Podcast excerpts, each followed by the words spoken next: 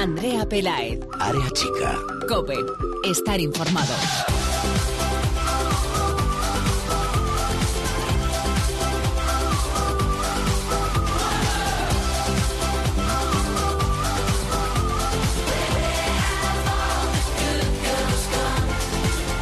¿Qué tal? Muy buenas, bienvenidos una semana más al espacio en cope.es dedicado a todo el fútbol femenino. Bienvenidos a Área Chica.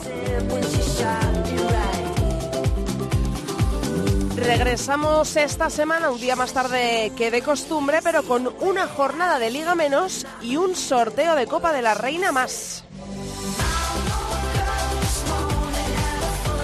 Ya conocemos esas semifinales que todas y todas conocéis ya de la Copa de la Reina, Real Sociedad Sevilla y Atlético de Madrid Barcelona. Saltó la bomba, habrá clásico del fútbol femenino en semis de Copa. Ambos partidos se van a jugar el fin de semana del 16 y 17 de febrero y aún tenemos que conocer horarios y campos de forma oficial. En principio se van a jugar en feudo del primer equipo de cada eliminatoria, pero habrá que ver si tras el éxito de San Mamés, tanto la Real Sociedad, que abre este fin de semana Noeta, o el Atlético de Madrid, se animan a abrir sus campos. A Noeta, como digo, que por cierto lo hace este fin de semana, el Derby Vasco, o el Wanda Metropolitano, que también sabemos que se abrirá para recibir al Barça en Liga. Y ese clásico de Copa es de lo que todo el mundo, o casi todo el mundo, habla en el panorama del fútbol femenino español. A ver si será el campeón de liga el que eche al campeón de la Copa o viceversa. Y por eso, en Área Chica hoy vamos a charlar con dos protagonistas de este partido. Una de ellas cambió la camiseta azulgrana por la rojiblanca el pasado verano y la otra es culé de referencia ahora mismo en el vestuario del Fútbol Club Barcelona. Hoy en área chica charlamos con Olga García, jugadora del Atlético de Madrid, y Alexia Putellas, jugadora del Barça.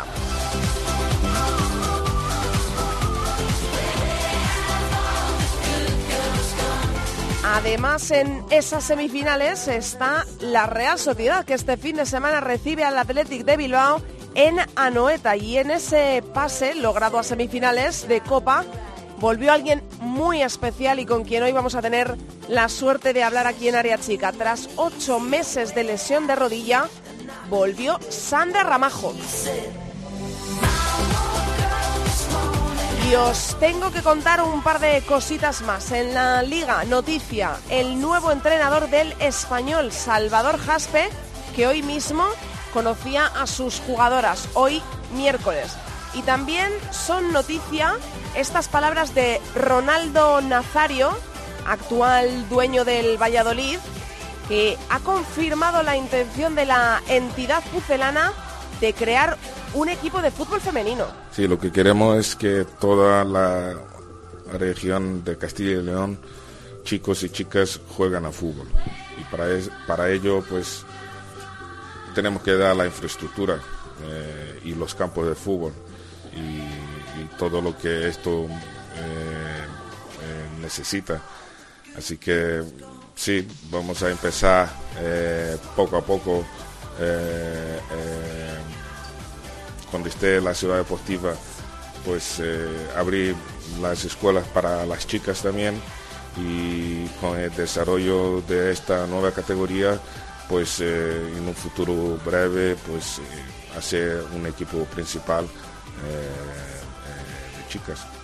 Pues ahí queda ese deseo del actual dueño del Valladolid, de Ronaldo Nazario, de crear un equipo de fútbol femenino para el Valladolid. Ojalá llegue pronto. Y por cierto, por último, antes de comenzar, confirmado en nuestro camino a Francia 2019 el amistoso ante Inglaterra, tercera en el ranking FIFA, el próximo domingo 9 de abril en Windham a las 8 de la tarde.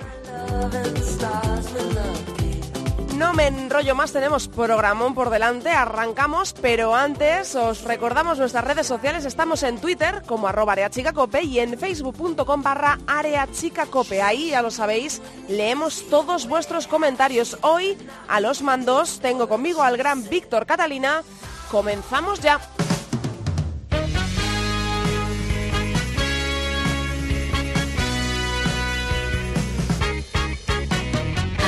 Pelae. Área chica. Cope. Estar informado. Vienen caminando a tu alrededor. Suenan sus cadenas, suenan en tu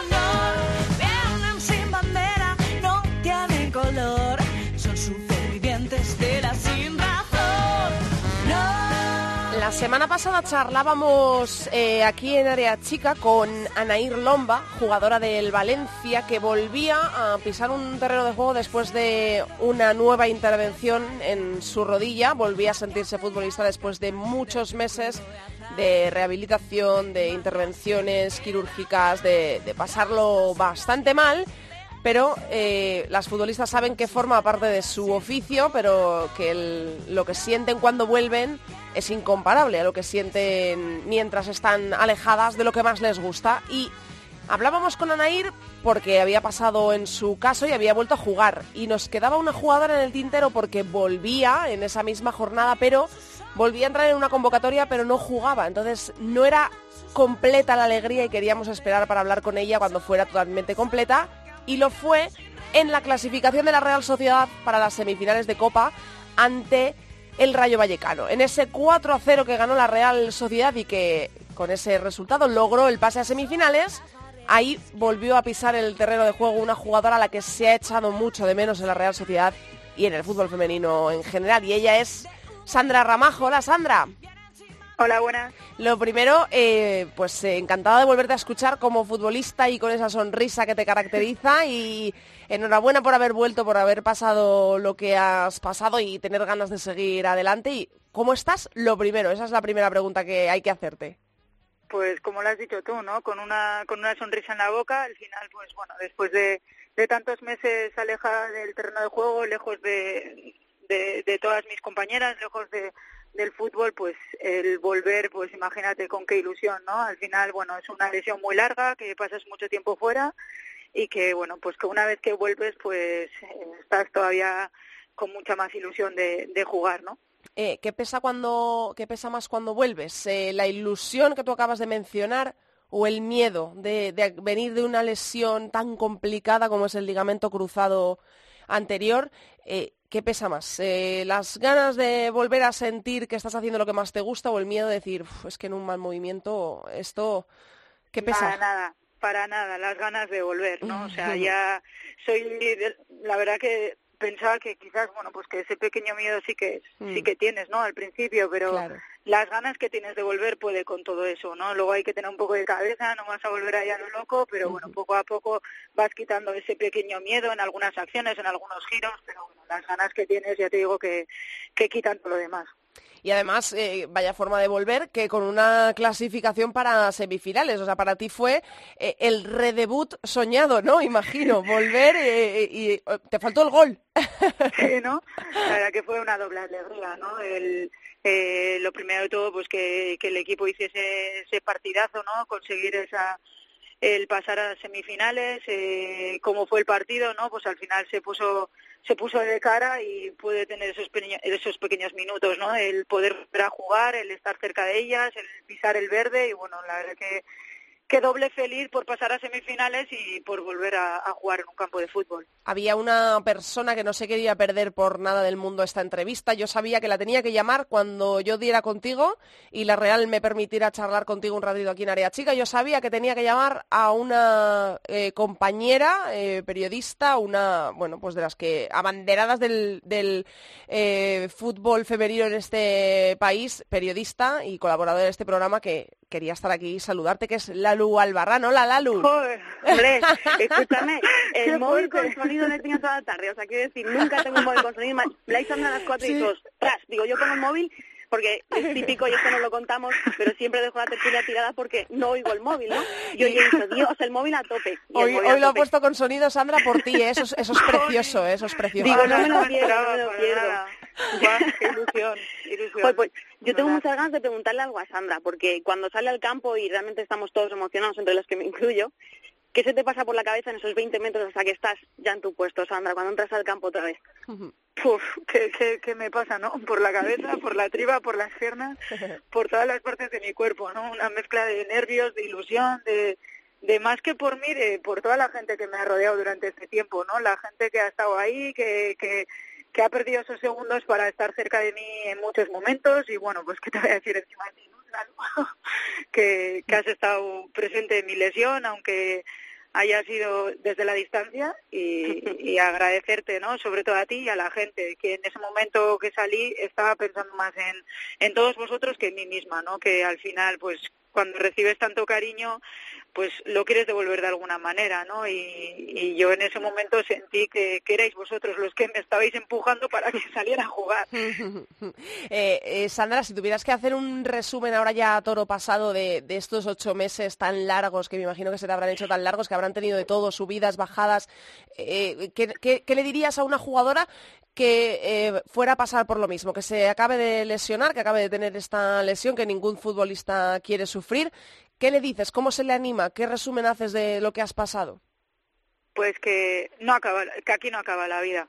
No acaba la vida, que, que es otra fase diferente, que bueno, que dentro del deporte existen estas cosas, que las tienes que tomar como un aprendizaje, que tienes que vivir esto a etapas, que, que to de todo se sale, ¿no? O sea, que con trabajo todo llega y que si lo va viviendo a etapas y no se va marcando unos objetivos muy quiero volver ya, pues que, que va a volver, ¿no? Que esto no no se pasa en un mes, que sí que han sido ocho meses, pero bueno, a mí sinceramente no me ha no tengo la sensación de que haya pasado tanto de que haya tiempo, pasado ¿no? lento el tiempo, ¿no? Lo que tienes que vivir por etapas, aprenderlo de otra manera, a vivir el fútbol de otra manera, a, a, tratar de estar con las personas y, y, bueno, yo creo que de todo se aprende, ¿no? Y creo que esta lesión, la verdad que a mí me ha hecho todavía madurar mucho más como futbolista y como persona. Lalu. Y Sandra, ahora hablando de lo deportivo, primeras semifinales de Copa, ¿cómo veis al rival, el Sevilla, ahora mismo?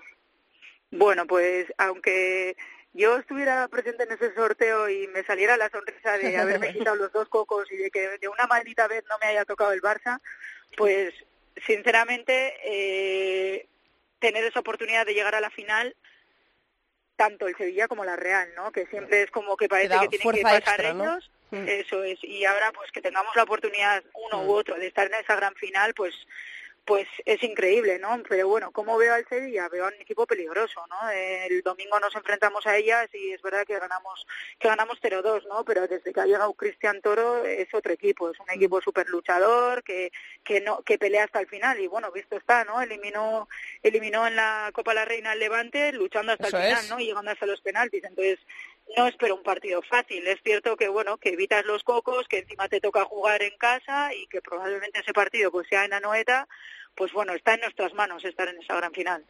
Eh, Anoeta, ¿eh? ha salido el nombre del estadio de la Real Sociedad en el que vais a jugar este fin de semana, porque es el derby vasco, el eh, Real Sociedad Athletic de Bilbao. Eh, dinos la verdad, tú sabías ¿no? que este partido se iba a jugar y tú dijiste, yo vuelvo aquí. yo vuelvo aquí para jugar en Anoeta.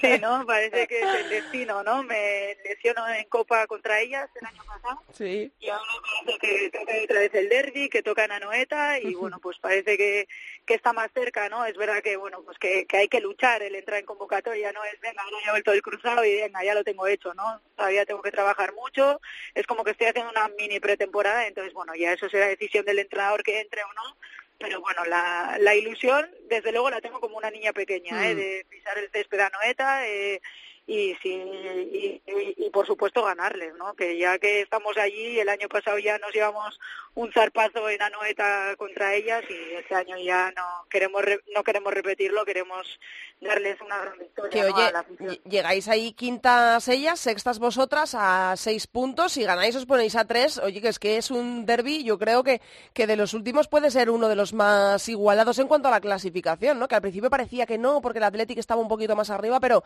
que yo creo que llega un poquito peor que vosotras, que llegáis un poco más con la moral subida, ¿no? Porque el Athletic ha encadenado ahí unos resultados que igual son negativos para llegar ahora a Noeta.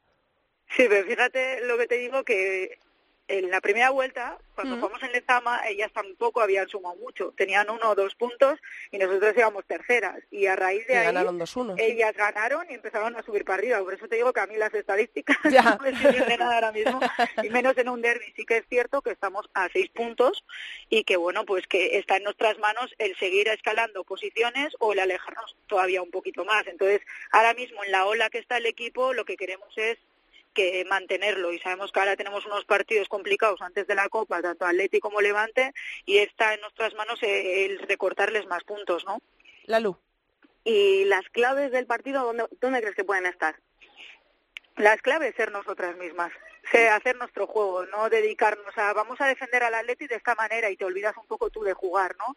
Yo creo que la, la última vez que jugamos una noeta contra ella salimos un poco a ver cómo juega el Atleti y a ver cómo le defendemos, ¿no? No podemos estar pendientes de lo que hacen ellas todo el tiempo. Sabemos cuáles son sus armas, sabemos que tienen una Lucía que está espléndida, que es súper rápida, que tiene una Erika veterana pero que siempre hace daño, sobre todo en los derbis y bueno, pues tenemos que, que más que fijarnos en cuando tengan ellas el balón, el por qué no tenemos nosotras el balón, por qué no hacemos nosotras correr al Atleti, porque en realidad nosotros estamos haciendo un juego muy bueno, un juego muy alegre y estamos siendo letales arriba, ¿no? También atrás bastante solventes y bueno, creo que, que sabiendo hacer nuestro juego y, y utilizando bien nuestras armas podemos hacer mucho daño al Atleti. Tenéis una, en, en vuestras filas una de las goleadoras del campeonato, que es Naikari, que lleva 13 goles, a tan solo un gol que yo creo que llega en un momento eh, súper dulce para poder hacer daño al Atlético de Bilbao, ¿no? Mira, yo siempre digo, Naikari está metiendo muchos goles, pero el trabajo que hace Naikari y el daño que hace arriba, te aseguro que no lo hacen muchas delanteras de la liga. Y eso a nosotras nos da mucho, nos da mucho, porque ya al margen de que meta goles o no, siempre te genera algo. Y luego lo que tiene alrededor también funciona, ¿no? O sea, no es solo es Claro, Naikari, por que luego te viene por detrás Marta Cardona, que ha sido un fichaje Sí. muy bueno, ¿no? Que te da esa velocidad. Mm. Kiana Palacios, también, que, que ha venido de, que viene allí de, de México, bueno, Estados Unidos, que, vive ella, y también te aporta muchísimas cosas, ¿no? Tiene mucho físico y, y poco a poco la gente que también lleva ya aquí años ha dado un pasito adelante, ¿no? Entonces al final, pues todo lo que rodea ayuda a que el equipo sea más peligroso. Yo solo quiero hacer una pregunta, porque respecto a lo de la- las aperturas de los estadios, yo convivo mucho con vosotras, están en, por detrás, y, y a veces me pregunto si es producente o contraproducente, porque me pregunto qué sentimientos tenéis, eh, porque es un miedo escénico grande a tener que impresionar o Mm. hacerlo mejor en tu estadio, y es como un punto positivo o un punto negativo, no lo sé. Pues mira, el año pasado, justo en Anoeta, te diría que, que, que nos desfavoreció totalmente. Mm. Eh, al final yo tuve la suerte ¿no? de, de salir y yo en el momento que salimos los once y miro para adelante y veo tanta gente, digo, "Uf, Mm. yo ahora salgo al campo, bueno, luego voy y me meto el gol en propia, ¿no? Pero, ¿sabes? Eh, Eso está olvidado. Sí, pero tienes, sí, yo, o sea, entiendo cuando me dices eso, ¿no? Como que no Sí. estás del todo suelta, no Mm. estás del todo suelta, quizás no te atreves porque estás viendo tanta gente y dices, jo, es que luego me lo, y sabes, luego no puedes salir al campo pensando, jo, luego lo va a ver alguien en el vídeo y me va a decir tal, estás como un poco más pendiente de eso, de los gritos de la gente, de, jo, voy a hacer el pase, entonces como que no, no jugamos liberados, pero bueno, ya sabiendo lo que pasamos, ahora ya es otra, yo creo que es otra historia, ¿no? También, de hecho, esta semana vamos a entrenar algún día antes en Anoeta, simplemente pues para ver ese escenario, ¿no? De no vamos a ver a la gente, pero vamos a ver el campo recogido, porque Anoeta ahora ya no está con pistas. Entonces, para soltarnos un poquito, ¿no? Decir, mira, mañana vamos a jugar aquí, pero vamos a ver un poco las dimensiones, eh, cómo es la grada, tal para que eso no Sí. se note, porque en el Atleti eso el año pasado, pues a ellas no se les notó tanto y a nosotras quizás nos mermó un poquito eso, ¿no? Pero yo creo que eso lo hemos superado y que, y que este año va a ser otra historia. Estuvo Joseba Aguirre la semana pasada aquí diciéndonos, haciendo un poco un pronóstico de lo que esperaba, eh, la afluencia de público que esperaba para ese partido que jugaron en Copa, que cayeron las Leonas allí en San Mamés ante el Atleti y dijo que esperaba más de 28.000 personas. Acertó de lleno, ya lo sabemos todos. Eh, En Anoeta eso va a ser imposible porque tiene menos capacidad que el estadio de San Mamés, pero eh, Sandra, si yo te pregunto ahora cómo crees que va a ser, no te voy a pedir una cifra, sino cómo crees que va a ser la acogida de, la afición en San Mamés, que conocemos siempre que las aficiones vascas algo tienen de especial, eh, que, eh, tanto para sus equipos masculinos como femeninos siempre están ahí al pie del cañón y además eh, siendo de diferentes clubes, con el Athletic, la Real Sociedad, pero hay como una especie de hermanamiento, de, buen sentir en el, en, el, en el sentido de acudir al campo para apoyar a sus secciones femeninas sobre todo. ¿Qué esperas de la afición? Sí, aquí ya te digo, vivimos el fútbol mucho. O sea, aquí Eso es. igual que, que esté nevando, que haga frío, que sea entre semanas, que, que siempre se acerca la gente, ¿no? Y eso es de agradecer, ¿no? Es verdad que el público aquí, el público vasco es muy futbolero y da Sí. igual que estés en el equipo femenino masculino, está claro que el masculino siempre tiene un plus de más, ¿no? Pero no nos podemos quejar absolutamente y menos cuando vamos a otros campos y vemos la vemos los aforos, ¿no? De los estadios Mm. o los campos de fútbol, ¿no? Y bueno, yo te diría que en el club se está trabajando para que para que se, sea la misma cifra que la temporada pasada, o sea, que el estadio esté lleno. Y yo, por todo lo que está moviéndose el club, tanto con las peñas, todo lo que están preparando para un día, buen que puede ser, sí, que va a ser una buena fiesta. Aparte de cómo llegan los dos equipos, ¿no? Cómo Claro. estamos nosotras, podemos hacer historia en el club pasando a esa final, entonces eso también ha enganchado un poquito al público. Y nos has dicho antes que se está planteando eh, el club poder jugar en, en Anoeta, las semis de la Copa. Sí, al final se trata de, de eso, lo que he dicho, ¿no? De hacer historia, ¿no? De pasar a una final y al final eso como club Real Sociedad engancha, da igual que sea el masculino o sea el femenino. Por supuesto, Al claro. final es, es importante para el club, es un prestigio para el club y bueno, pues al final Zubieta son unas instalaciones muy buenas, pero sabemos que no tienen un aforo como para llenar Hmm. Eh, para llenar el campo, ¿no? Entonces, pues bueno, eh, también eh, para, para acceder al campo y todo, pues Zubieta está un poco como alejado, ¿no? Que, Sí. que no es tan fácil y Anoeta está yendo Nosti y al final, pues bueno, creemos que es un partido muy, muy importante para el club y creo que, que el club quiere hacer ese esfuerzo de que, bueno, de, de dar la posibilidad a la gente de que lo vean a Anoeta. Eh, Lalu, yo no sé si esto habría pasado alguna vez que se vayan a jugar eh, dos partidos consecutivos de un club en su estadio grande.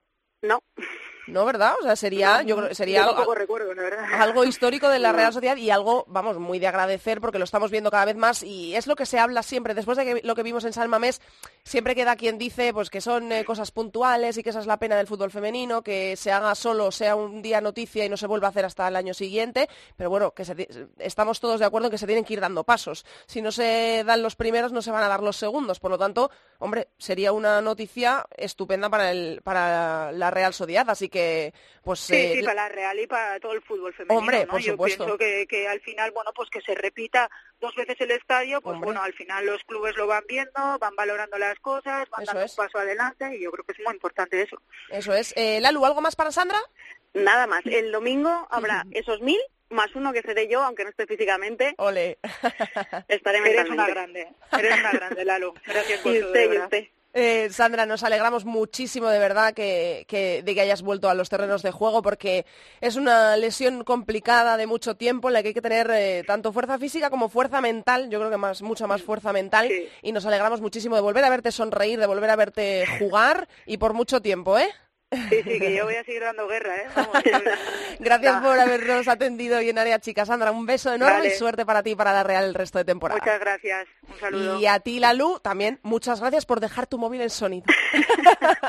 Por área chica. Un besito. Un beso grande. Adiós.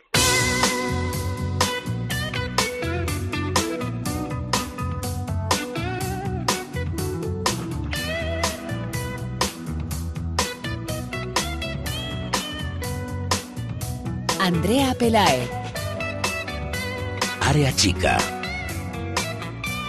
Cope, estar informado.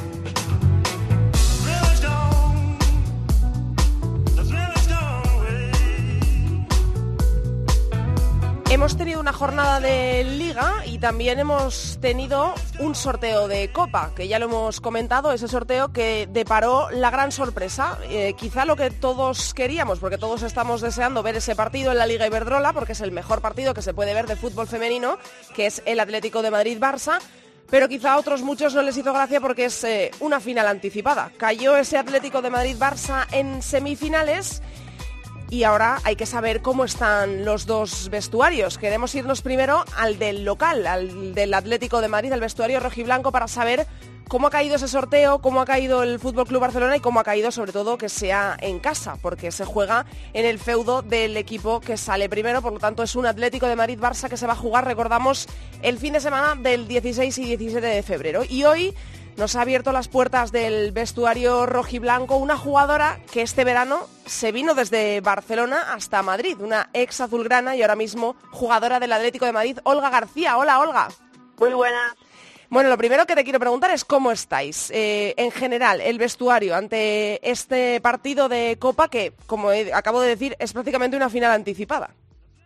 El equipo está preparado. Sabíamos que podía ser que nos tocara cualquiera de los otros tres rivales y en este sentido, pues lo que el equipo quería, pues es lo mismo que, que siempre, intentar jugar lo mejor posible para pasar a, la final. Será muy complicado porque al final nos ha tocado el Barça, pero te digo que los tres, los cuatro que en este caso estamos aquí hemos hecho méritos y cualquiera es peligroso. ¿Y cómo estás tú? En- es la segunda pregunta porque, eh, como acabo de contar, te viniste hace poquito del Fútbol Club Barcelona al rival del Barça en la Liga, en la Copa, eh, en la Champions ya no tanto, pero te viniste al, al rival de la Liga Iberdrola, de, el que era tu equipo, y ahora te vuelves a cruzar con ellas en estas semifinales de Copa. ¿Cómo te ha caído a ti esto? ¿Te hace ilusión o preferías evitarlo hasta el final?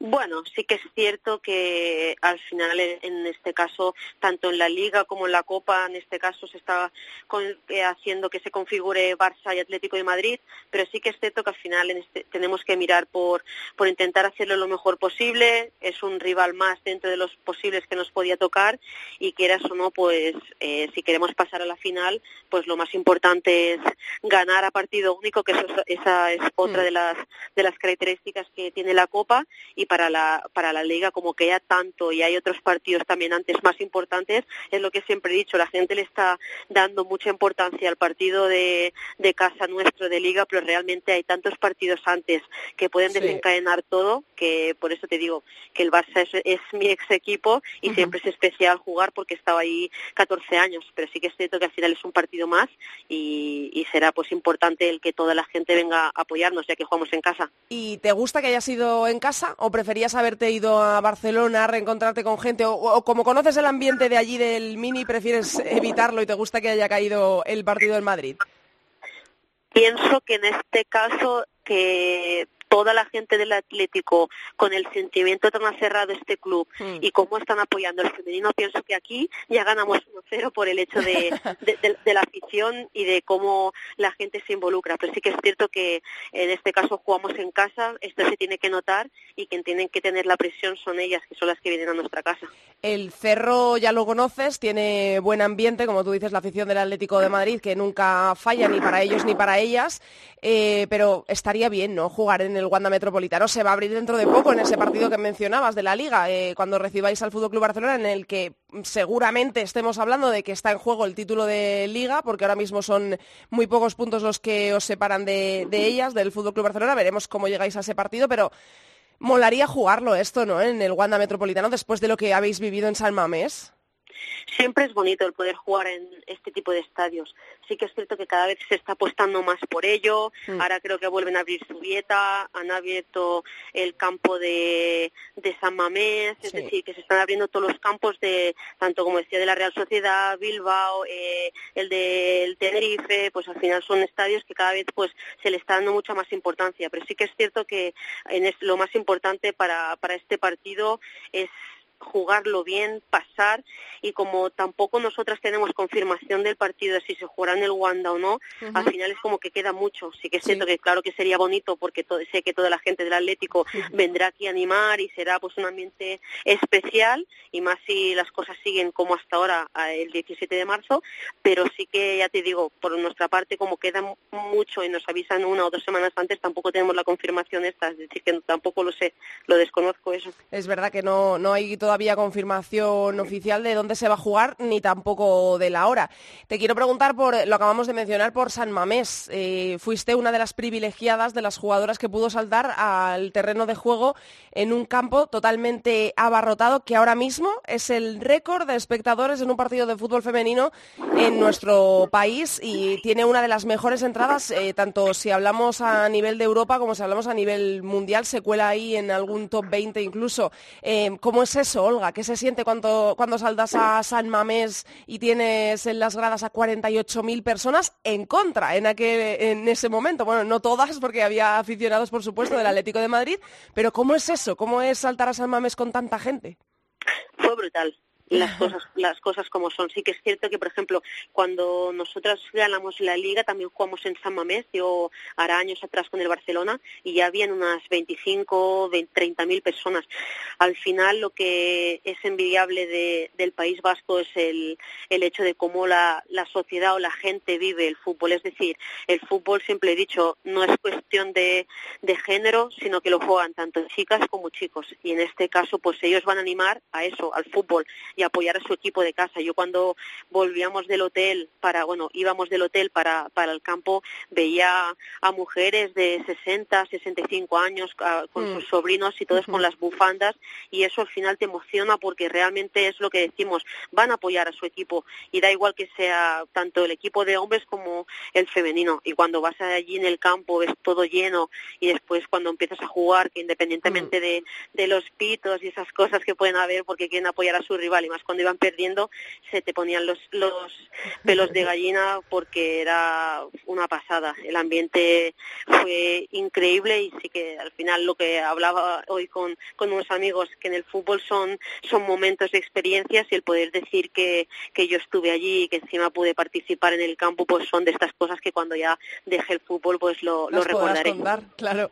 ¿Cómo ha sido ese aterrizaje en el Atlético de Madrid? ¿Qué te has encontrado? ¿Es eh, tal cual lo esperabas? ¿Qué tal con el también, con Sánchez Vera, qué tal las compañeras, qué tal la exigencia esa de la que se habla en el Atlético de Madrid, eh, el equipo, el bloque, que tanto se habla en el masculino como en el femenino, que no tienen eh, los grandes fichajes que hace quizá el Fútbol Club Barcelona, del que siempre decimos que tiene la mejor plantilla de la Liga Iberdrola, pero sin embargo el que está siempre por encima de las expectativas, el que cumple, el que no falla, es el Atlético de Madrid. ¿Cómo ha sido ese aterrizaje en el club, Olga? De menos a más con esto que te digo, al principio vienes de otra forma opuesta de jugar al fútbol, mm. más combinativo, de posiciones más estáticas, y aquí es todo lo contrario, es correr, trabajar y libertad de movimientos de cara a que tú te vas de un sitio y alguien te lo va a ocupar. Entonces, para empezar con ese cambio, al principio me fue complicado, más que nada porque después de lo que te decía, 14 años con un modelo de mm, juego muy marcado, aquí fue totalmente opuesto. También he tenido la suerte que desde antes de que firmara tuve el apoyo de José y quieras uno también siempre dicen que los entrenadores son uno de los pilares porque si ellos quieren que juegues pues te ensalzan o al mismo tiempo pues también puedes tener otro rol pero en este sentido desde desde que llegué pues me hizo como ya lo he dicho en alguna otra entrevista he vuelto a disfrutar de lo que realmente mm. es jugar a fútbol eh, cada uno con su rol pero realmente de la etapa de Barcelona me hice muy fuerte y aquí volver a, a disfrutar y al mismo tiempo que las oportunidades que me está dando José y poder estar arriba a nivel de mi faceta goleadora, pues eso es tanto positivo para mis compañeras que les puedo ayudar y al mismo mm. tiempo de, sensaciones positivas individuales. Has vuelto a reencontrarte con una de tus viejas compañeras, que es Jennifer Hermoso, después de su paso por Francia. Eh, sois dos jugadoras que destacáis mucho por eso precisamente que acabas de mencionar, por vuestra forma vertical de jugar al fútbol, por vuestros goles. Eh, ¿A ti te preocupaba llegar eh, a un equipo con Jenny, estar compartiendo, pues eso que quizá iba a hacerte sentir no tan importante como querías sentirte en el Atlético de Madrid. Quiero decir, ¿te hace sentir el míster importante, una jugadora importante, Olga? Sí, y eso es una de las cosas que, que más he destacado y que siempre le he dicho. Al final, lo que como te decía antes, en el fútbol son momentos, son, son estados de ánimo, como siempre se dice, y el hecho de que José te haga sentir importante, tanto en un rol importante de estar jugándolo todo, o al final también hay gente que está jugando mucho menos y también las hace sentir importante. También es lo más, lo más vital, lo más importante en este caso es el decir, cuando tú sales o cuando realmente el entrenador te pide una cosa, tú te sientes realizado y en este caso el rol que me pide el míster es de cuando me da la oportunidad de hacerlo bien, aportar, sumar y en este caso tener a compañeras que ya han estado en vestuarios anteriores pues también ayuda. Pero realmente no es que tuviera esa sensación de va a venir Jenny, seremos competencia, no, porque las dos somos dos compañeras que somos dos posiciones distintas y al mismo tiempo pienso que nos complementamos muy bien. Siempre ya decían en Barcelona que lo, nombraban como el tridente, que era Alexia, Jenny y Olga. Y entonces, en, ese caso, pues el poder compartir con la visión de juego de Jenny, que es un perfil más media punta, y mi verticalidad, pues pienso que el atleta pues, se está aprovechando de, esto y al mismo tiempo para nosotras pues es todo un lujo poder seguir disfrutando la una de la otra. Eh, ¿Y en Liga qué? No hay techo. O sea, ahora mismo eh, sois eh, vigentes campeonas, ahora mismo sois líderes, tres puntitos por encima de tu ex equipo, del Barça. ¿Y eh, cómo es esto? ¿Esa presión que te respiren ahí en la, en la nuca, que te persiga el Barça? ¿Estáis tranquilas? ¿Cómo va eso de la, de la liga? ¿Cómo lo veis? ¿Hay presión por ser las favoritas o es un orgullo? Yo pienso que al mismo tiempo es un orgullo y también no presión, sino una exigencia. Con eso que me refiero, que realmente aquí en el Atleti, si no recuerdo mal, son dos años seguidos ganando la liga y quieras o no, cada año siempre se parte de, yo que lo vivía desde el otro lado también, como que el favorito siempre tenía que ser el Barcelona por plantilla, como decías tú, por presupuesto, pero realmente ahora que también estoy en el otro lado de, de la cara, de la moneda, es como que lo que más envidio no por estar aquí, sino lo que más aprecio es que cada una de las 22 jugadoras, está, 25 creo que somos, está comprometida. Es decir, aquí no importa el minuto 94 que te giras si tienes al lado la compañera que te está que te está ayudando y que te está apoyando. Y con esto no quiero decir que en el Barcelona no lo hubiera, pero que este sentimiento más de, de Atlético de Madrid, de pasión, de sentimiento, aquí se respira de otra forma. También piensa que aquí son 24, no, 20 jugadoras que son españolas entonces también el hecho del idioma, del yo que lo vivía en la parte de Barcelona, mm. también les hace ese proceso de adaptación mucho más complicado. Pero realmente es eso, siempre se dice que en el Barcelona son más temas individuales de ganar partidos y aquí en el Atleti es 11 tías que están currando y después cuatro cambios que son los que ayudan y así cada partido. Has nombrado a dos compañeras tuyas del Barça, Jenny, que ahora la tienes contigo en el Atlético de Madrid, y has nombrado a otra jugadora que formaba parte de ese tridente del que se hablaba del Fútbol Club Barcelona, que es Alexia. Eh, Alexia, ¿qué tal? Muy buenas. Hola, buenas. eh, mira que no lo sabía, ¿eh? eh me acabo de enganchar, me acabo de enganchar algo. Ah, se acaba de enganchar, Alexia. Eh, yo quería, nada, bueno, primero que os saludarais como ahora mismo excompañeras, que os vais a reencontrar dentro de muy poquito en esa semifinal de la Copa y después que os vais a ver también en el Wanda Metropolitano, que supongo que va a ser un partido muy especial. Alexia, ¿cómo ves tú a, Olga si ves algún partido de la Leti desde que se marchó al rival de la Liga? De ¿cómo la ves? Sí, he visto unos cuantos y, bueno, la verdad que muy bien. Eh, bueno, me alegro que le vaya bien las cosas, pero no me alegro tanto porque es competencia directa en, en la liga y bueno, ya ha metido unos cuantos goles que le ha dado puntos al, al Atleti. Eh, Olga, si pudieras eh, pedirle a Alexia algo que no hiciera en uno de los partidos en los que te vas a cruzar con ella, ¿qué, es lo que más temes de, de Alexia? ¿Qué sería eh, para pedirle, oye, mira, esto no, no lo hagas, que sé que es tu punto fuerte? Si le tuviera que pedir algo, nada, pues que, que Luis le dejado en la grada, pero pero como tampoco pero como somos compañeras en este sentido pues al final cada una va a mirar por el punto de, de su equipo y sí que es cierto que al final siempre lo decimos en el campo cuando empieza el pitido inicial pues cada uno va a mirar por por su propio escudo pero hmm. después lo más importante como he dicho antes son las, las sensaciones o las, o las amistades que puedas dejar fuera del fútbol y en este sentido pues cuando termine el partido pues al final un abrazo pero realmente después cada una va a intentar que su equipo lo haga lo mejor posible. Eh, Alexia, ¿cuál es el punto fuerte de Olga? Cuando tú te enfrentas a Olga, eh, ¿qué recuerdas de ella como jugadora cuando jugaba contigo? ¿Qué es lo que no quieres que, que haga contra ti cuando te cruzas con ella? Bueno, sobre todo el disparo que tiene, ¿no? Y encima el que tiene cogido ya desde la banda izquierda y al palo largo, que bueno que muchas veces sabes que chuta y, ya tal cual sale de la bota sabes que va a ser prácticamente gol. Eh, Olga, me voy a quedar charlando con Alexia, te mando un beso enorme, gracias por haber estado en Área Chica y toda la suerte del mundo para ti personalmente y también para el Atlético de Madrid, de lo que resta de temporada. Un abrazo, Olga. Muchas gracias, no para las dos. Hasta luego. Eh, Alexia, eh, lo primero, ¿cómo está el vestuario de- del Fútbol Club Barcelona? Ahora que parece que se han calmado un poco las cosas en la liga, que hubo un momento en el que se hablaba de si no estaba llegando el Fútbol Club Barcelona a las expectativas que se esperaba. ¿Cómo estáis ahora mismo en, en la liga? ¿Cómo está el vestuario? Bien, nos encontramos bien, tranquilas, eh, con ganas de, de competir y, y bueno, y ahora, por ejemplo, esta semana que es eh, semana larga, ¿no? Que solo hay un, un partido, pues se echa de menos, ¿no? Eso de, de los partidos que hay cada tres días. Eh, cuando habéis escuchado vosotras eh, esas eh, críticas, yo, yo creo que a veces constructivas, de que a los que siguen el fútbol femenino les sorprende que el Fútbol Club Barcelona tenga una de las mejores plantillas de su historia y que decir, ni que decir tiene de la Liga Iberdrola, que no esté a la altura de lo que se espera de, de vosotras en cuanto a resultados, ¿no? Eh, ¿Cómo ve esto una jugadora desde dentro cuando escucha estas cosas? Al final es a lo que estamos expuestas. Estamos en, el equipo más exigente de la liga y estamos expuestas eh, constantemente a, a las críticas. eh, es lo que hay. Eh, al final, ser profesional también, esto también forma parte. Eh, están los partidos eh, cada domingo, cada miércoles y la gente te ve jugar y obviamente si, si alguien eh, no está en el mejor nivel, pues eh, las, las críticas también forman parte de esto.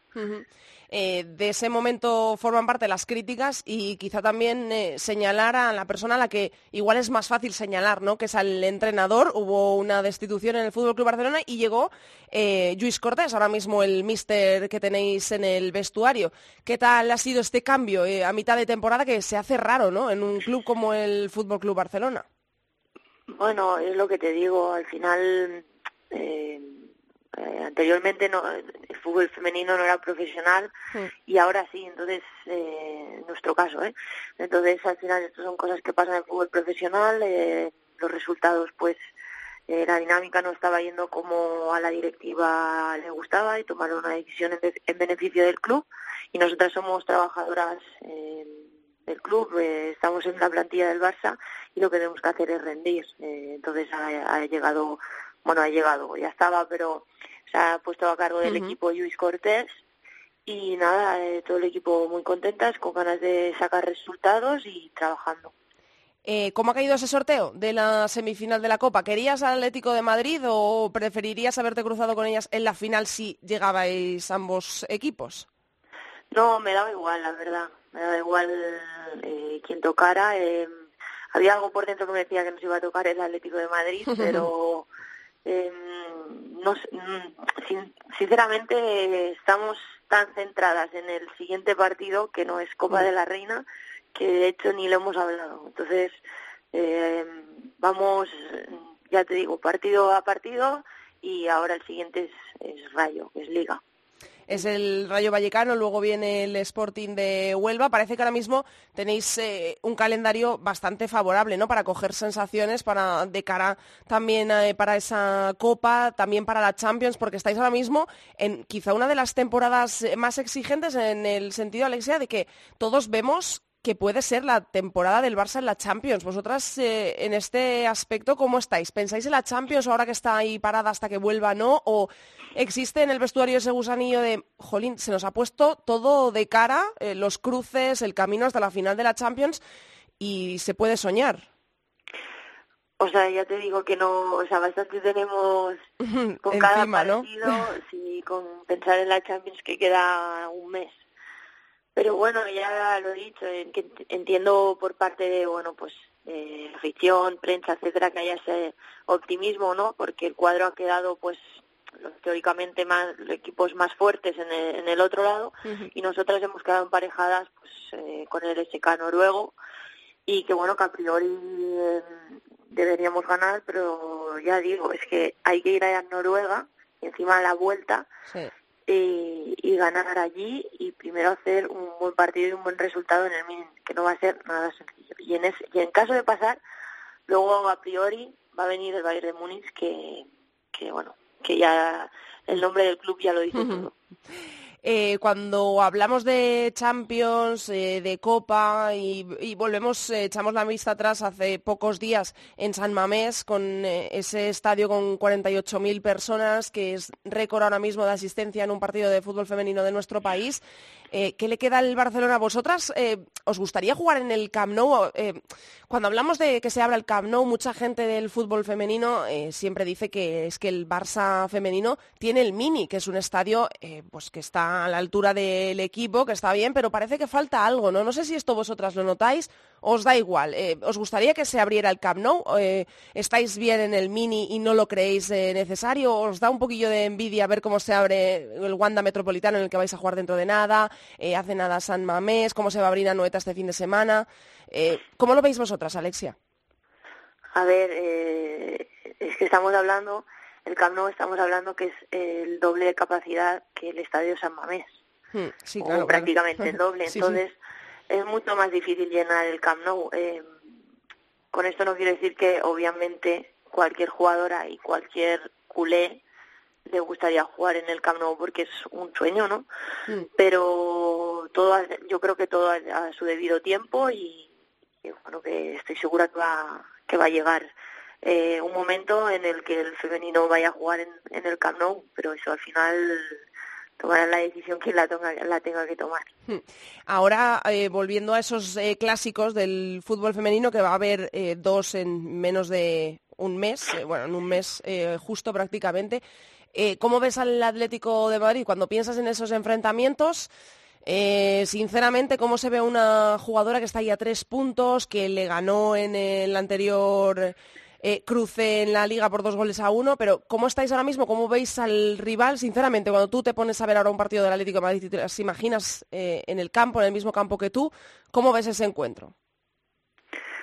Bueno, eh, yo creo que pues muy igualado. Eh, al final, mm, yo no sé por qué, pero me da la sensación de que se infravalora un poco la plantilla del Atleti.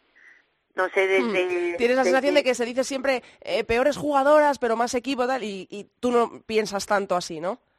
Yo pienso que mm, prácticamente todas las jugadoras tienen un grandísimo nivel, por no decirte todas, eh, y bueno es que lo están demostrando eh, cada, cada año y cada jornada. Al final es un grandísimo equipo que yo creo que eh, se le da menos valor de, de- del que tienen.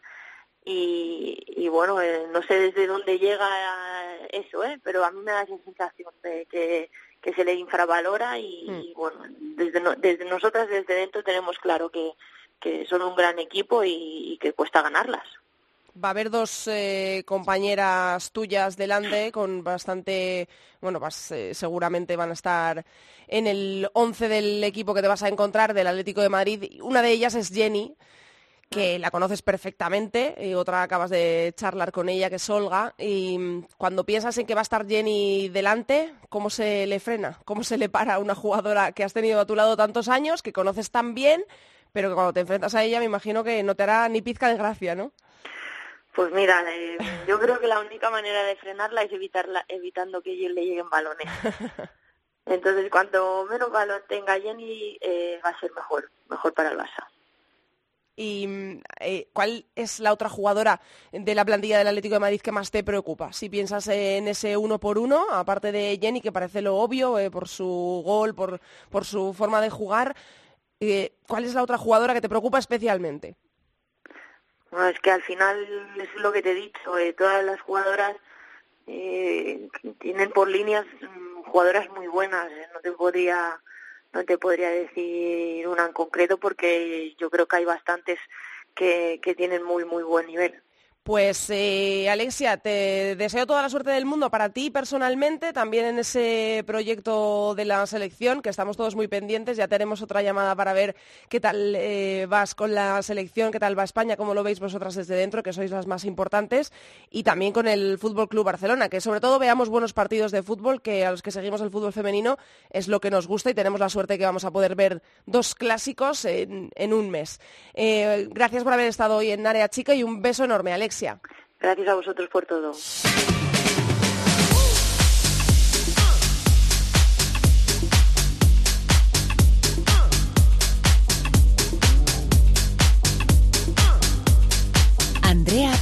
Área chica. Cope, estar informado.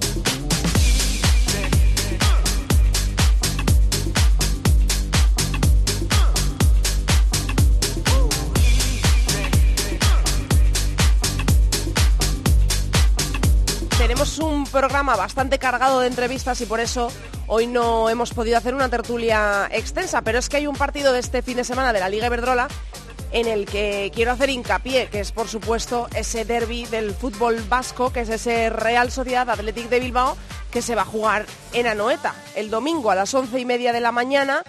Y bueno, pues eh, queríamos analizarlo y con quién mejor que con Chantal Reyes, nuestra colaboradora. Hola Chantal. Hola Andrea, ¿qué tal? Bueno, eh, yo quiero que nos hagas una valoración de lo que significa ese derby en, en Anoeta, que es abrir otro gran estadio después de San Mamés, también casualmente, que tuvo 48.000 personas, que es ahora mismo el récord. ¿Qué significa que se abra Anoeta para un partido tan bonito de ver, ¿no? Como es un derby vasco entre las chicas de la Real Sociedad y las del Athletic de Bilbao, que quizá en la tabla este año eh, parecía que no iban a tener tanto que ver porque el Athletic estaba muy arriba, pero es que ahora mismo llega quinta el Athletic de Bilbao y llega sexta la Real Sociedad con seis puntitos de diferencia. Se pueden recortar a tres en caso de que gane la Real en su casa o ampliar Sí, si gana el sí, Athletic sí, de Bilbao. Yo creo, que, yo creo que va a ser un partido muy especial para empezar porque un derby siempre es especial. Además, ya se jugó el año pasado en Anoeta y hubo bastante buena asistencia, hubo algo más de 21.000 personas, así que seguro que sabe también se, se ronda por ahí el número y también creo que al final, al haber jugado hace poco en San Mamés ese partido de Copa, quizá haya un poco de pique pues por ver si consiguen un poco igualar ese número, ¿no? Eh, ¿Cómo lo ves tú en, en este aspecto? Eso de, de cuánta gente crees que puede llevar la Real al campo, que se va, va a ser un factor diferencial eso de ah, 48.000 personas en San Mamés. Vamos a ver si apretamos. Es complicado, ¿eh? o sea, 48.000 personas son muchas, además creo que era un mejor horario que el de esta jornada, yo creo que, que va a estar difícil, pero sí que creo y espero que, que, supere, que superen o que al menos igualen la cifra del año pasado, porque estuvo bastante bien. Y creo que, que es, es importante que, que en Donosti se demuestre que también se sigue apoyando a la sección femenina. Y como decías, además llegan bastante igualados este año, nada que ver con la temporada pasada, que además fue la última jornada de liga. Y el Atleti se jugaba en tercer puesto con el Granadilla y la Real prácticamente estaba clasificada para Copa, pero es que este año llegan súper igualados, es cierto que hay una diferencia de seis puntos, pero es que lo que decía es que lo podían recortar fácilmente. Y en cuanto a sensaciones, pues el Atlético los últimos seis partidos eh, viene con, con tres derrotas, pero es cierto que son contra Atlético, Barça y, y Levante, que también cuenta, pero es que la Real Sociedad llega con cuatro victorias y dos empates, un estado de forma muy bueno que recuerda un poco al que tuvo a principio de temporada. Y la verdad es que también estoy interesada por ver ese, ese duelo particular, digamos, entre Lucía García, Naikari, que Eso, están te- ahí. eso era, Sí, sí. era lo, que, lo siguiente que te quería preguntar, que es eh, en quién nos tenemos que fijar. Quien no siga mucho estas jugadoras que acabas de mencionar es imposible no saber eh, quiénes son, además que, que están en- también en la selección española y que probablemente o muy probablemente si siguen con su estado de forma estarán en Francia. Pero ¿en quién nos tenemos que fijar? Si tú nos tienes que eh, decir, pues eh, mira esta jugadora de- del Athletic y a esta de la Real Sociedad porque van a hacer las delicias del partido. Bueno, pues en cuanto a nivel espectáculo, digamos, yo creo que las que decíamos, ¿no? Naikari y Lucía García son las más activas en ese sentido, pero creo que también van a ser importantes, pues por ejemplo, el centro del campo, Ichazo por parte de la Real y Damaris por parte del Atleti, que quizá son menos vistosos porque marcan menos goles, pero también son muy importantes para los funcionamientos de los respectivos equipos. Eh, si tú tuvieras que apostar ahora mismo, hacer una apuesta, ¿a quién ves que llega mejor? Porque quizá llega, aunque viene por detrás en la tabla, pero quizá llega con más eh, positividad o más empujado por los resultados la Real que la Athletic, ¿no? Que parece que se le han acumulado ahí unos resultados eh, que han sido eh, pues un poco contradictorios para el estado de forma que estaba teniendo el equipo, ¿no? Sí, claro, al final en cuanto a números yo creo que queda un poco por encima de la Real por lo que decíamos. Mm. Además lleva, creo que eran 13 goles en los últimos seis partidos, siete de ellos de Naikari, por cierto. es que es Y- y increíble. so- es que es una pasada. que lleva Y no- 13, 13 tercera en sí. la tabla de goleadoras, sí. Sí, sí, está nada, un gol de, de Charly Millén Sí. y está ahí arriba, arriba. Y creo que también llevamos solo dos goles en contra, o sea que están bastante, bastante bien en ese sentido. Pero lo que decía del Atlético, aunque en cuanto a resultados quizá venga peor, es que al final se ha enfrentado contra los tres primeros clasificados, pero, pero no sé, yo creo que va a ser un partido bastante igualado. Eh, ya se vio el Lezama, que, que bueno, es cierto que la primera parte estuvo mejor la Real, luego ganó el Atlético gracias a goles de Lucía García también. Pero no sé, creo que quizá apostaría porque llega un pelín mejor el, el la Real Sociedad en este caso. Pero también creo que al haber competido contra el Atlético en Copa de, la Reina, que el Atlético también está un poco confiado porque jugaron, jugaron bien, o sea, fue un buen partido. Así que, no sé, apostaría quizá un poco por encima por la Real, pero vaya, que, que creo que estará súper igualado. Y- O sea, no puedo decir un resultado. Y en cuanto al 11, ¿tú crees que le va a pasar factura a la Real tener la Copa? Eh, el Athletic, recordamos, lo acabas de comentar, ya no está en la Copa de la Reina, pero la Real Sociedad sigue estando en la Copa. Está en semifinales que va a jugar ante el Sevilla, que parece, a priori, que es el favorito, si, nada, si no pasa nada extraño. ¿Tú crees que esto eh, va a mm, repercutir en el 11 que veamos en Anoeta o que no va a tener nada que ver la Copa con la Liga? Pues yo creo que en este caso que Gonzalo Arconada sí que va a sacar a su once de gala, digamos, y que va a apostar por las que por las jugadoras habituales, porque al final es cierto que, que tiene ahí esas semifinales de Copa, aunque están un, par de semanas todavía, pero quieras que no, si ganas al Athletic, que además de ser siempre un partido especial, le recortas tres puntos y yo creo que no va a reservar y que, y que va a salir con todo, la verdad. El Athletic hace poco sí que el partido de Liga sí que reservó, por ejemplo, a Lucía García y a Damari. Claro, eso es. Pero yo creo que la sacará este partido también para, para porque ambos equipos creo que quieren ganar este partido. Bueno, pues vamos a ver qué es lo que pasa. Bueno, por último también te quería preguntar, el ambiente, ¿cómo es el ambiente de estos partidos en el País Vasco fuera de la gente? ¿Por qué se viven de forma tan eh, especial? ¿Por qué va tanta gente? Eh, voy a recordar una cosa, que hemos empezado hablando de la gente que podría ir al partido. 28.995, 29.000 personas tiene de aforo el estadio de Anoeta, por lo tanto es imposible igualar las Ah, claro, 48.000 sí, personas claro, no, imposible. Pero bueno, eh, en relación capacidad del estadio, eh, gente que vaya, pues vamos a ver cómo responde Anoeta. Pero esa es la última pregunta que te quería eh, hacer, Chantal. ¿Por qué es tan especial estos partidos eh, en el País Vasco? No sé, creo que es un, o sea, siempre es un ambiente muy especial, ¿no? En Bilbao Mm. recuerdo siempre que hay un partido, un derby, las calles se llenan, todo el mundo por la calle celebrándolo y entre, entre, o sea, entre equipos diferentes, entre aficiones diferentes, todos juntos. Y sí es cierto que quizá por la forma de ser de los vascos, no lo sé, como que se vive diferente, pero se genera un ambiente muy, muy bonito, la verdad. Es como que a pesar de ser de diferentes equipos, hay un poco esa hermandad, ¿no? Sí, entre, entre el fútbol hubiera vasco. sí, algo en común que les une y oye, nosotros nos alegramos por poder ver cosas como la que está a punto de ocurrir este fin de semana. Muchísimas gracias, Chantal. Te escucho la semana que viene. Perfecto, Andrea. Un beso enorme. Andrea Pelaez, Área chica. Cope, estar informado. You know I'm back, like I never left. I never left. Another sprint, another step, another day, another breath, another breath. Been chasing dreams, but I never slept. I never slept. I got a new attitude and a lease on life is a piece of mind. Seeking to find I can sleep when I die. Want a piece of the pie, got the keys to the ride and shit. I'm straight. I'm on my way. I'm on my way. Get up my way. I'm running late. What can I say? I heard you died twice. Once when they bury you in the grave, and the second time is the last time that somebody mentions your name.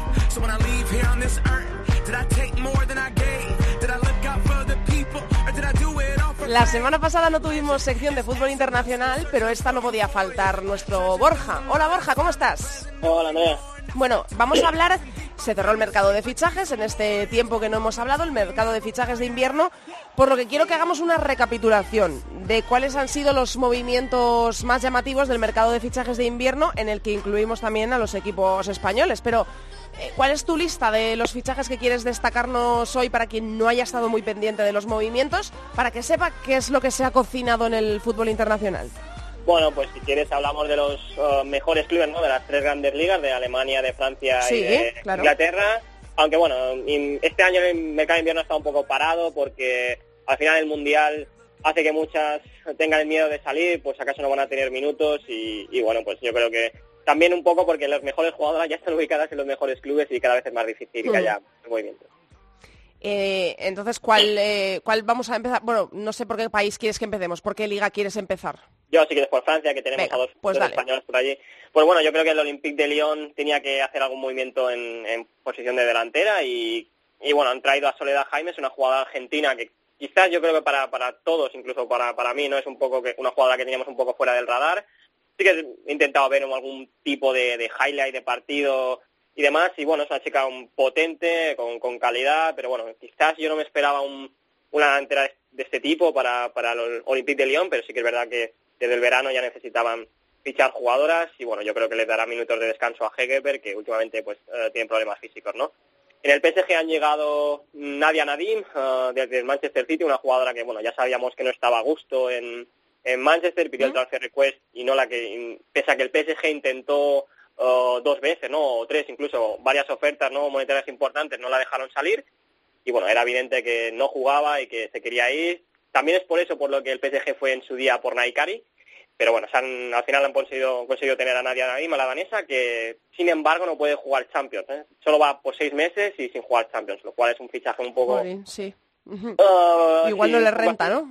Como Sí, debiera. pero bueno, yo creo que para dar minutos de descanso, porque la Champions League, Claro, eh, como esa parte muy del cuadro está muy encargada de, de equipos buenos, pues yo creo que les dará tiempo, les dará minutos de descanso a Katoto. Y también se han traído a Lana Cook, una jugadora de la Universidad de Stanford, ¿no?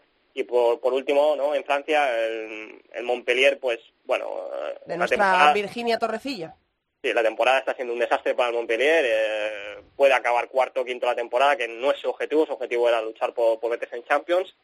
Y bueno, pues ya este invierno se, se, veía, se veía, ¿no? Que, que Blackstenius, jugadora que ha intentado, o que se ha hablado muchas veces de que ha intentado fichar el Barça y Catherine Bell ya han salido.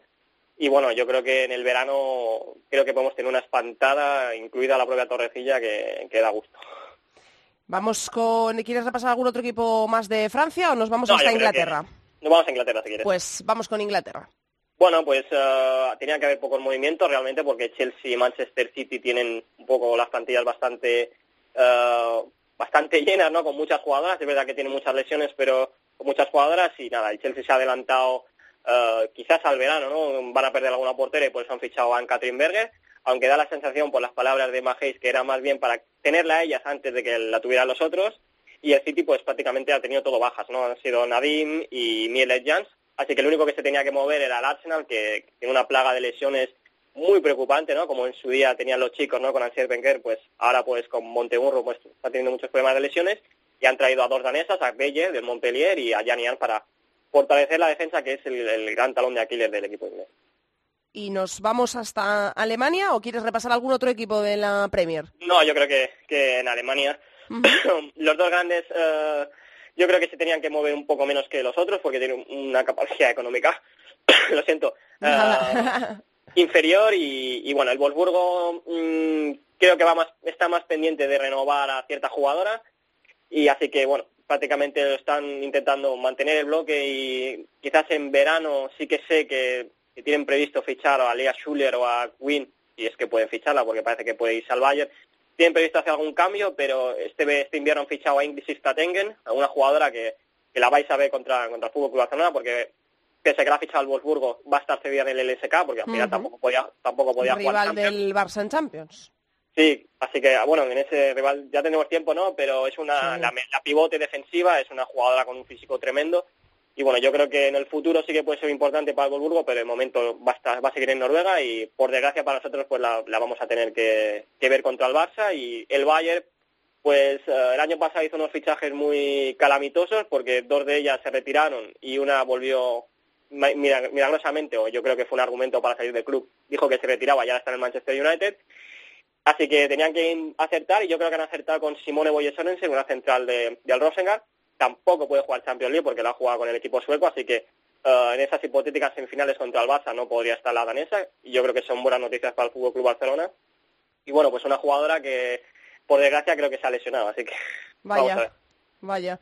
Y queremos repasar también España, en el que quizá eh, el nombre en el mercado de fichajes de España en este invierno el nombre que más ha sonado, de hecho, me sorprendió mucho porque eh, justo escribiste por WhatsApp porque estabas eh, sorprendido con este fichaje del Fútbol Club Barcelona, que es Osoala, sí, eh, nigeriana, ¿no?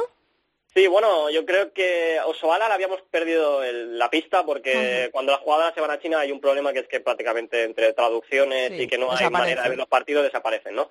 Y es una chica que, que cuando irrumpió en el Mundial Sub-20, si no me equivoco, del 2014 en el de Canadá, Uh, fue algo increíble, ¿no? No sé, no sé, creo que fue en Box que se llevó el premio a mejor jugadora, pero bueno, todos nos quedamos prendados de Osoala porque era una jugadora que, que tenía una potencia física y una, un talento impresionante, ¿no?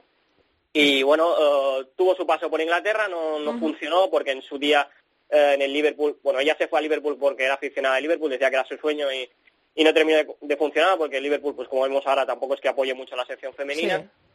Y bueno, eh, si es la Osoala de que del 2014 del 2015 estamos hablando de una jugadora que te puede ganar, que puede ganar títulos. Es una, una de las jugadoras que estaba llamada a, dominar el fútbol femenino mundial.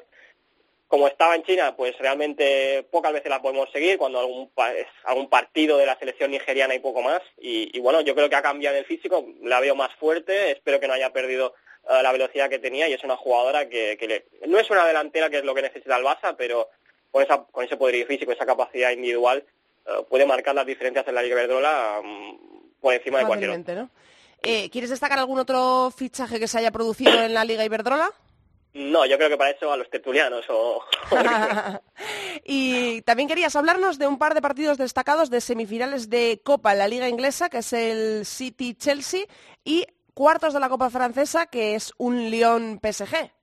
Sí, bueno, tenemos, bueno, este mes de febrero tenemos partidazos, se, han, se han acumulado de repente por, por los sorteos y bueno, yo creo que está, hoy mismo tenemos un Chelsea-Manchester City semifinales de la Copa de la Liga, que es un partido tremendo que podemos ver por el Facebook de, de la Liga Inglesa y que bueno, que es el primero de los duelos entre ambos equipos porque el domingo, si no me equivoco, a las dos creo recordar, eh, se enfrentan ambos equipos en lo que es un partido cumbre para, para el conjunto londinense porque un proyecto como el Chelsea, con el dinero que hay, que probablemente sea el segundo o el tercer proyecto con más dinero de toda Europa, no se puede quedar sin Champions League, ¿no? Y si no gana el domingo en, Manchester, está sin Champions League la temporada que viene, porque dudo que la gana en esta, en esta edición. Así que eh, que un proyecto como esto se quede sin, sin competición europea eh, puede ser un fracaso tre- trepi- tremendo, ¿no? Y mañana también tenemos el Arsenal-Manchester United, la otra semifinal, pero sobre todo el partido interesante es el sábado a las tres y media o las cuatro menos cuarto, que es un Olympique de Lyon PSG, que básicamente es, sí, básicamente es el, si decimos que Olympique de Lyon, PSG y Wolfsburgo son los tres candidatos al triplete, pues uno ya se va a quedar sin, eso está claro, ¿no? Porque son cuartos de final. Claro. Y hay una cosa que, que, que- que me quería, quería llamar la atención, o que me ha llamado la atención, ¿no? Y quería resaltar, que es que tenemos la tendencia a pensar que el Olympique de Lyon barre siempre al PSG, ¿no? Creo que te lo dije hace poco, ¿no? Que en todo el 2018 el Olympique de Lyon no había sido capaz de ganar al PSG y lo he estado mirando hoy que los últimos 10 partidos hay 5 empates, dos victorias para el PSG y 3 para el Lyon, así que está más, más igualado de lo que normalmente creemos. Pues oye, eso se agradece siempre, porque si no, un partido eh, muy decantado, tanto para un lado como para otro, siempre resulta un poquito más aburrido. Así que nos alegramos de que por lo menos en Francia y en Inglaterra tengan estos partidos de Copa para poder disfrutarlos de grandes clubes de sus ligas. Muchas gracias, Borja. La semana que viene te escucho por aquí. Vale, hasta la semana que viene, Andrea. Adiós.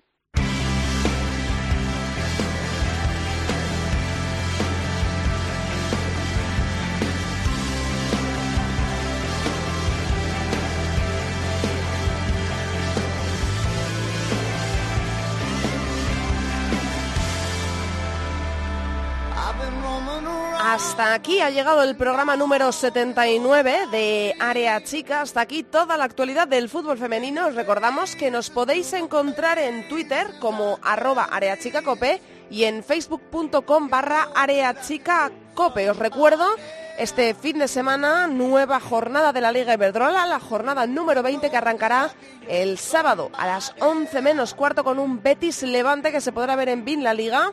A la una, Atlético de Madrid, el líder, recibirá al Sevilla. Se podrá ver en gol este partido. Y a las 4 de la tarde el sábado, Valencia-Madrid. Para el domingo quedan el resto de encuentros que son cinco. A las once y media tenemos ese partido tachado en el calendario con rojo. Real Sociedad Athletic de Bilbao, el derby vasco en Anoeta. A las 12 de la mañana se juegan el Español Málaga y el Logroño Granadilla Tenerife. 12 y cuarto Sporting de Huelva, Fundación Albacete. Y a la una cerrará la jornada el domingo el Rayo Vallecano que recibe en casa al segundo. Al Barça se podrá ver en gol.